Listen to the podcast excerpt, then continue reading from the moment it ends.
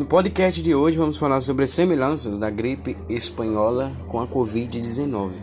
A pandemia do coronavírus guarda semelhanças com a da gripe espanhola, também de alcance mundial, com um impacto devastador. Infectou cerca de 500 milhões de pessoas, e equivalente a um terço da população mundial na época, e matou entre 25 milhões e 50 milhões em geral, com 20 a 40 anos de 1918 a 1920. Na cidade de São Paulo, um pouco de meses e a epidemia matou 5.300 paulistanos, equivalente a 1% da população da capital. E foi tão intensa que os mortos se acumulavam nas ruas até serem recolhidos. A cidade do Rio de Janeiro viveu uma situação similar. similar. Embora em outro contexto histórico não havia equipamentos de proteção para quem atendia os doentes, as pessoas morriam. E em geral as suas próprias casas e não se conhecia ainda o material genético do vírus. A epidemia do, da gripe também gerou desorganização, a economia social, e já que os portos, os transportes e outros serviços públicos pararam de funcionar.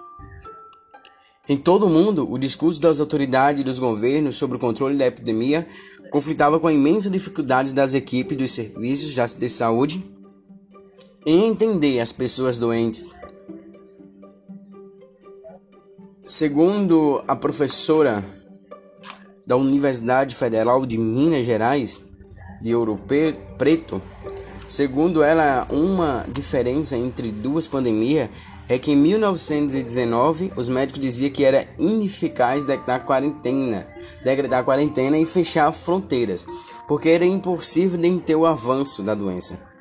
Em sua pesquisa sobre a gripe espanhola na capital mineira, Torres verificou que autoridades tomavam medidas preventivas para não serem criados publicadamente e para a população se acalmar. Também houve ganhos destra também houve ganhos. A equipe, a gripe destravou o debate sobre a criação efetiva em 1919, Departamento Nacional de Saúde Pública, vencendo a resistência dos estados, principalmente São Paulo, diante das necessidades da coordenação ações contra a epidemia em todo o país. A gripe espanhola expôs os limites e levou a, levou a uma valorização do sistema público de saúde, indispensável para enfrentar uma epidemia e dos profissionais da área médica. Atualmente, o mundo enfrenta uma pandemia do novo coronavírus, denominada de Covid-19. A doença surgiu na província de Wuhan, na China, em dezembro de 2019. Hoje já está praticamente em todo o país e já infectou 3 milhões de pessoas. A gripe espanhola, naquela ocasião, a origem da gripe espanhola foi desconhecida. Provavelmente foi uma consequência da Primeira Guerra Mundial, devido à escassez de alimentos e pioria de condições sanitárias durante e depois do conflito. E a semelhança que a gente tem da Covid-19 e da gripe espanhola é a rápida disseminação. Por conta do mundo globalizado e as mais conectado por meios de transporte, o novo coronavírus saiu da China e chegou por dias ao restante do mundo. Em 1918, apesar das dificuldades maior na conexão entre os países, a guerra provocou um deslocamento e contando de tropas de diversas partes do mundo. E ao voltar para casa, os soldados doentes levaram o vírus para seu país de origem, além dos mais dos vírus são altamente transmitíveis. O outro ponto semelhante é a busca desenfreada por remédios de proteção. Com a chegada da Covid-19, logo os produtos com álcool em gel 60% e máscara se desapareceram das prateleiras e sofrem alta nos seus preços. Houve a alta procura também da substância cloroquina, um medicamento ainda estudado pelos pesquisadores como um dos tratamentos contra a Covid-19, mas, mas que ainda não tem sua eficácia comprovada. E a morte de todas as faixas faixas etárias.